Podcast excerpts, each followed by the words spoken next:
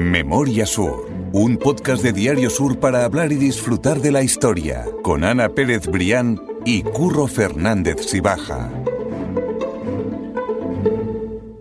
Hola Ana, ¿qué tal? Hola Curro, buenas tardes. Muy buenas tardes. Vamos a hablar hoy de la condesa de Holmes, que quizás seguramente a mucha gente o a la gran mayoría ni le suene, pero es que hay una persona escondida detrás de esa condesa de Holmes, que es por el motivo por el que estamos haciendo el podcast de hoy. Pues sí, la condesa de Holmes, que era el nombre ficticio con el que aterrizó en Málaga, bueno, realmente yo supongo que sería un nombre inventado, pero nada más y nada menos curro que le vamos a dedicar el podcast de hoy, que a mí esta historia me encanta, la escribí hace algunos años, pero no dejo de fantasear con ella cada vez que la recuerdo. Eh, efectivamente, la condesa de Holmes en realidad eh, escondía detrás eh, a la emperatriz Sisi, que probablemente todos nuestros oyentes sabrán quién es, habrán tenido referencias históricas y si no referencias históricas, Curro, pues bueno, esas películas inolvidables, ¿no? Protagonizadas por Romy Schneider, que dibujan la vida idílica, pero no tanto de, la emperatriz Sisi, que en realidad se llamaba Amalia Eugenia von Wittelsbach. Queríamos hacer este podcast porque en estas fechas en las que el Jardín de la Concepción se ha convertido en un nuevo atractivo turístico navideño, nos pareció un momento idóneo precisamente para contar esta historia, porque como ahora diremos, eh, la, emperatriz Sisi paseó por, por, ese jardín botánico. Y yo no sé si tú has estado ya en, esta, en estas fechas, en el jardín botánico, esas nuevas atracciones turísticas que, parece que hay en Málaga para Navidad. Pues no ocurro, no he tenido todavía la oportunidad de ver las luces navideñas. Dicen que es una auténtica maravilla. Yo también he visto los, los vídeos, las fotos que hemos publicado en el periódico y la verdad es que han hecho ahí un trabajo espectacular. Yo quizás estaba esperando un poco a, a que se pasara la emoción y sobre todo los colapsos de tráfico, pero me da la sensación de que no va a ser así porque el reclamo está siendo impresionante. Así que nada, por supuesto no voy a dejar que, pase la Navidad sin verlo. No, no, por supuesto. Creo que merecerá la pena. Desde luego, desde luego, seguro que sí. No es ese jardín botánico como el que acostumbramos a día de hoy, el que encontró, el que encontró eh, sí, sí, Emperatriz, pero vamos a contar su historia y su visita a Málaga.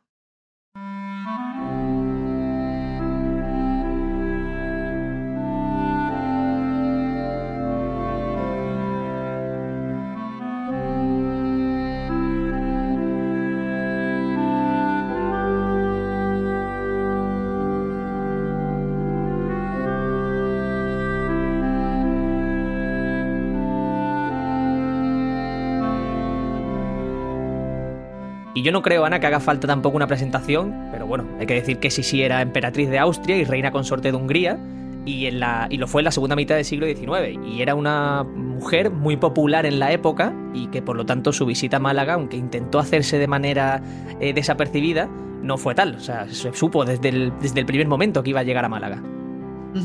Mira, Curro, la emperatriz sí, sí, como decíamos antes, tiene muchísimo, tiene ese halo de, fantasía por, lo, por la corte vienesa, austrohúngara, y después también porque las crónicas de la época la comparaban, o su fama era comparable a la de la mismísima reina Victoria de Inglaterra.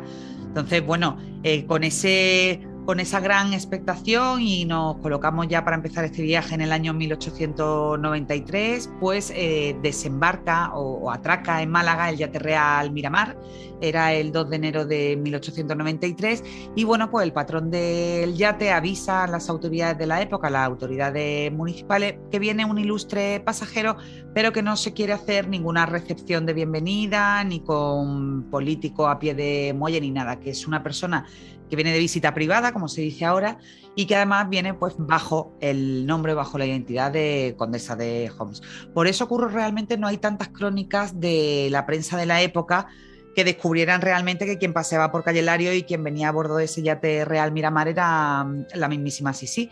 Pero la Unión Mercantil sí que consiguió desvelar esa identidad, saber quién estaba detrás del título.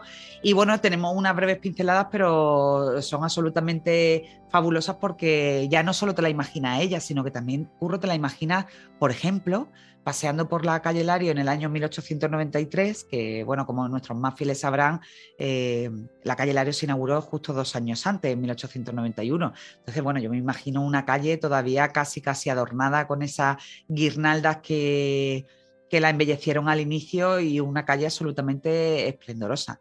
De hecho, esas crónicas de la Unión Mercantil dicen que que sí, sí, bueno, pues que se quedó maravillada con la calle, que disfrutó de las tiendas de ropa, de las cafeterías y en concreto, Curro, tengo por aquí que entró en el café inglés y en la casa del señor Cabezas que la verdad es que no sé de qué tipo de negocio sería el del señor Cabezas, pero sí que la, aquel periodista de la época que consiguió dar con ella sí hace referencia concreta a esa, a esa parada que hizo en Calle Lario.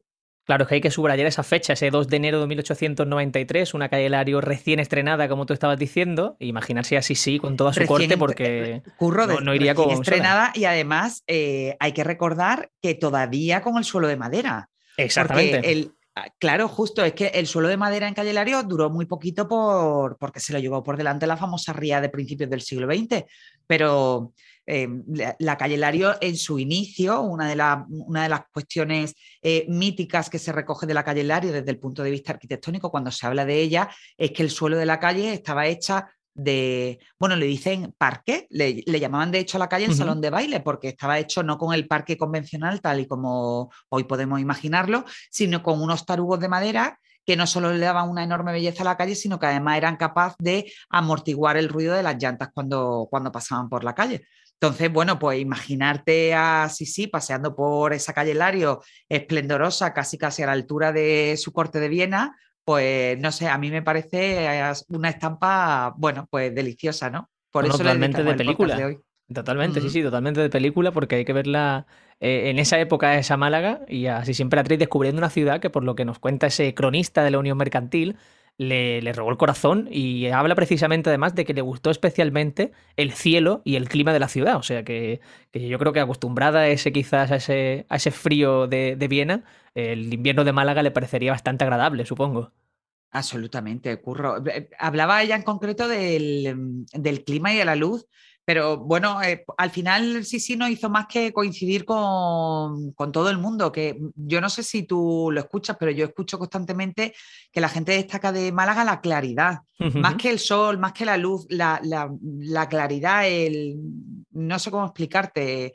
Eh, esa sensación de, del cielo abierto y de apertura, eso es, ¿no? Sí, que al final te termina abrazando, ¿no? Entonces aquello pues terminó de conquistar a Sisi, que estuvo dos días en Málaga y que, bueno, como toda buena turista, se dio un paseo por la ciudad a, fondo, porque además en esas mismas crónicas decían que la emperatriz que no, no era nada perezosa, vaya, que era muy, muy andarina.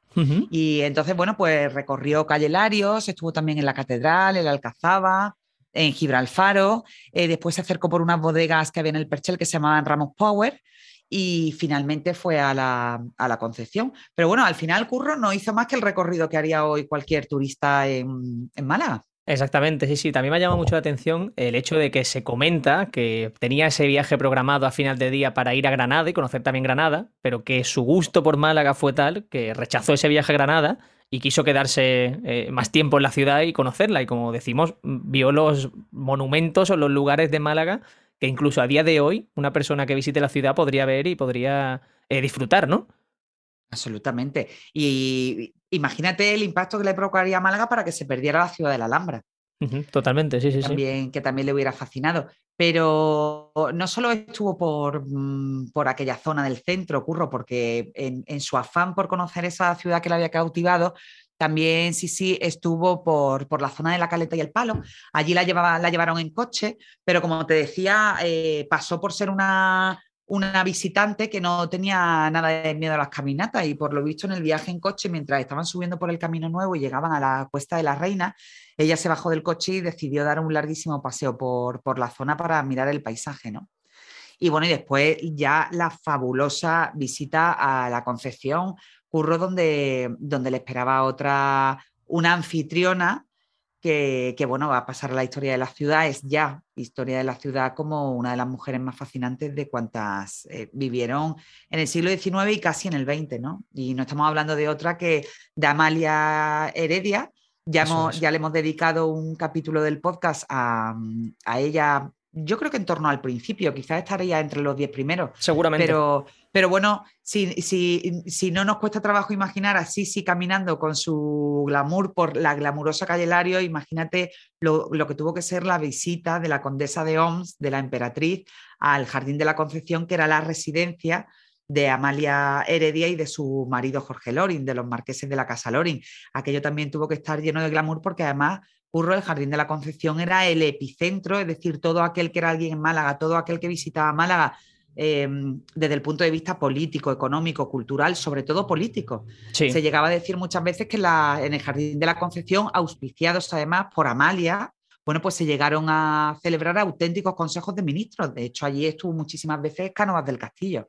Exactamente, sí, sí, Amalia Heredia, que recordemos que era hija de Manuel Agustín Heredia y que, como decimos, hicimos un podcast dedicado a su figura como una mujer preocupada por la cultura, preocupada por el poder político en la ciudad y que en esa época no era lo más normal. Y además. Sí, pues adelantada a su bien. Y, bueno, ya que un poco estamos hablando de actualidad, del Jardín de la Concepción, de las luces de Navidad, que probablemente, no, sé yo si la época, estamos diciendo que si sí vino aquí el 2 de enero, no sé si en aquella época también se prolongaba la Navidad, me refiero formalmente en el calendario hasta Reyes y le pilló como, aquella Navidad cristiana, ¿no? Por decirlo aquella, Justo aquella fecha, pero aparte de esa actualidad, también tenemos que hacer una referencia, ya que hablamos de la Concepción y de Amalia Heredia y de su Museo Loringiano, que fue una de las creaciones más fabulosas del matrimonio, hay que hablar de que eh, también en los últimos días ha saltado la primera línea informativa el asunto, de nuevo, de la Lex Flavia Malacitana. Exactamente, sí, sí, sí. Que vuelva a ser. Sí, efectivamente, que era la joya de la corona de la colección de arte de Amalia y de Jorge, y que finalmente, bueno, ya casi al final de sus días, pues Amalia Heredia tuvo que vender al, arqueológico para, para conseguir eh, dinero, para conseguir efectivo. Y bueno, y desde entonces, pues se ha mantenido ese litigio que va y que viene sobre la necesidad o no de que la Lex Flavia Malacitana pues esté en Málaga esté en Málaga, que sería desde luego muy interesante. Y la Lex Flavia, por si alguien no lo sabe, son esas eh, conjunto de leyes de la Málaga romana, si no me equivoco, que, bueno, que regían la ciudad, básicamente. Era, era la, ley de, Málaga. Hablabas hace un ratito de eh, esas caminatas que se daba así siempre Emperatriz, y yo he recuperado ese fragmento de, Unión de la Unión Mercantil, que tú sabes que a mí me gusta mucho ver cómo hablaban en la época, cómo se expresaban, y me parecía interesante destacar ese párrafo en el que se habla precisamente de cómo Sisi Emperatriz eh, caminó por Málaga o cómo le sorprendía que, se hiciera esas caminatas. Y dice así, la soberana austríaca gusta mucho de pasear a pie, para lo que es infatigable. Como prueba, el hecho de que haber recorrido en Málaga la calle de la Victoria, el Camino Nuevo y la carretera del Colmenar, llegando hasta la mitad de la Cuesta de la Reina, es decir, dos leguas aproximadamente, tanto a la ida como a la vuelta. Entonces, ya no sé si era por el hecho de ser mujer, si era por el hecho de ser aristócrata, pero me ha llamado la atención que, se ponga en valor esas caminatas, ¿no? De la. De la, de probablemente, probablemente al cronista le sorprendería que. Bueno, que si venía quizás de visita privada tan escondida y tan de manera sigilosa, se dejara ver caminando por, por aquella zona. Totalmente. pero probablemente, como tú dices, el periodista no, a lo mejor no, no adivinó que detrás de aquella emperatriz, nada menos, pues había una persona realmente interesada, no incompatible una cosa con otra. Ni mucho menos, ni mucho menos. La, mi parte favorita de ese viaje de Sis Emperatriz es precisamente eh, por el Jardín Botánico de la Concepción y, hemos hablado con Blanca Lasso de la Vega, que es doctora en ciencias biológicas y es también la jefa de la sección de investigación y divulgación botánica del Jardín Botánico de la Concepción. Así que le hemos preguntado qué sabe ella que no hayamos contado nosotros sobre esa visita de Sis Emperatriz y nos ha contado esto. Estuvo un día visitando la catedral, una bodega, más por el centro, y otro día se dirigió en carruaje. Eh, además, el carruaje se lo habían prestado en el Hotel Roma, que era muy conocido en Málaga, estaba ahí en la Alameda, y en carruaje se dirigió a San José, a la hacienda Nadal actual, y a la Concepción. Y cuentan que ella que quiso venir andando desde Málaga, oye, que es un paseíto, ¿eh? ¿eh? Aquí venían normalmente por el hecho del río, no venían por ningún camino, ni que pensábamos a veces que el camino hacia Casa Bermeja, no. El lecho del río era la entrada habitual al Jardín de la Concepción. Y del lecho del río se pasaba a una avenida que nosotros le llamamos Paseo de Palmeras, una avenida de palmeras de Atilera, que está jalonada con datilera y, y trachicarpus, que es la palmera del Himalaya, que actualmente está, y que viene desde este, el lecho del río hacia la Concepción entra, ¿no? Ella entró por ahí. con su carruaje. Y lo que te comentaba es que lo curioso del tema es que ella venía andando y el carruaje con los abrigos que dicen las crónicas venía detrás de ella siguiendo el, paso. Eh, debido a encontrar aquí un clima magnífico porque era muy temerosa de, de, enfermar, de hecho de enfermar de frío, de enfriarse, ¿no? Tenía 56 años cuando estuve en Málaga. No era muy mayor, pero para la época, pues mira, ya era mayorcilla, ¿no? Y mm, ya era un jardín de renombre, por eso que viniera ella a verlo, ¿no?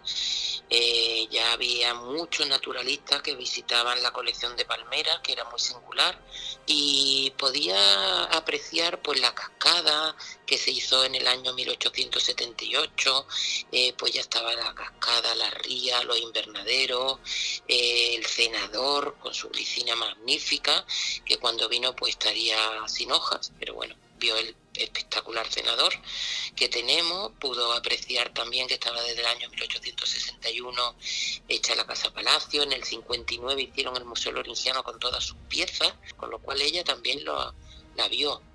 Eh, vio plantado eh, todo el jardín, aunque no con el volumen, como bien dice, que vemos ahora.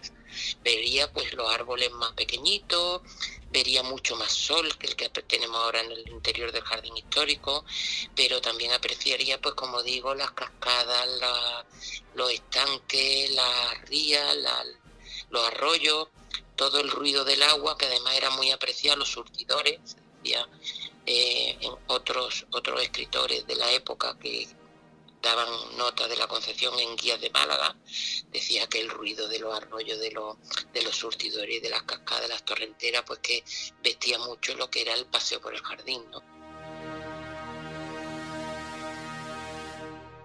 Por lo que sabemos, parece ser que ese viaje tan misterioso y en el que quiso pasar desapercibida así siempre emperatriz por Málaga, eh, estaba dentro de una necesidad que tenía la propia emperatriz por distraerse y alejarse de algunos problemas personales por los que estaba pasando en ese momento, como por ejemplo el fallecimiento repentino de, su hijo, ¿no? Sí, bueno, se, en, mm, las crónicas, los libros de historia, incluso esas películas de las que hablábamos antes, pues dibujan la vida de una emperatriz quizá un poco eh, frívola, ¿no? En la corte, pero realmente pues la, vida de Sisi tuvo bastantes zonas eh, de sombra. Una de ellas, como tú dices, fue la muerte repentina Dicen que quizás por suicidio de su hijo Rodolfo, aquello ocurrió en el año 1889, bueno, y probablemente allí por, por, mm, por buscarle alguna razón, o quizás no la tuviera, pero quizá ella queriendo poner distancia, pues quizá ahí estaba el origen de su, de su viaje a Málaga. Hay que recordar que ya llegó cuatro años después, en 1893, bueno, y quizás pues se quería alejar de, de aquel dolor de la corte y de, y de, los recuerdos de la muerte de su hijo, ¿no? Y ya lejos de Málaga, pero también de manera trágica, cinco años después de esa visita, hablamos ya de 1898, llegaron los últimos días de Sisi Emperatriz, que también, como decimos, tuvo una muerte bastante eh, tumultuosa, ¿no? Bastante eh, peligrosa. Sí, pues eh, al final Sisi terminó de sus, días, como tú dices, fue, ella fue asesinada por el anarquista Luigi Lucchini y, bueno, así se. Mm, una vida de tanto mito y de tanta fascinación por parte de todo el mundo. Eh, bueno, pues ese final es casi, casi la, la guinda una trayectoria pues que está llena de, mitología, ¿no? Hay algunas partes de su biografía que no están muy claras, como por ejemplo la relación con, su marido, con el archiduque, y, pero bueno, yo creo que sí, sí fue una mujer fascinante, una mujer también, quizá hablábamos antes de Amalia Curro, una mujer adelantada a su tiempo y bueno, y de la que tuvimos la suerte de disfrutar aunque fuera un par de días, ¿no? Hombre, y que siempre es interesante, ¿no? Pensar en todos esos eh, personajes históricos que han pasado por Málaga. Alguna vez hemos comentado también la visita de Hans Christian Andersen, que tiene esa estatua ahí en la Plaza de la Marina, y son esos personajes históricos que quizás no, no sabemos que han pasado por Málaga. Sí, además Hans Christian Andersen se alojó en una de las fondas de la Alameda para curarse precisamente de una depresión. Y además, en uno, y en uno de sus escritos, pues él se refería también a la claridad y, a la, y al clima de Málaga. O sea, es decir, al final todos coinciden. Pues eso, es, es interesante. Pero no en estos días curro, ¿eh? que hace muchísimo frío. No, no, esto desde luego no, están siendo los mejores, no están siendo los mejores, pero bueno, que igualmente... Pero bueno, es, lo que pega, es... lo que pega ya a las puertas de la Navidad.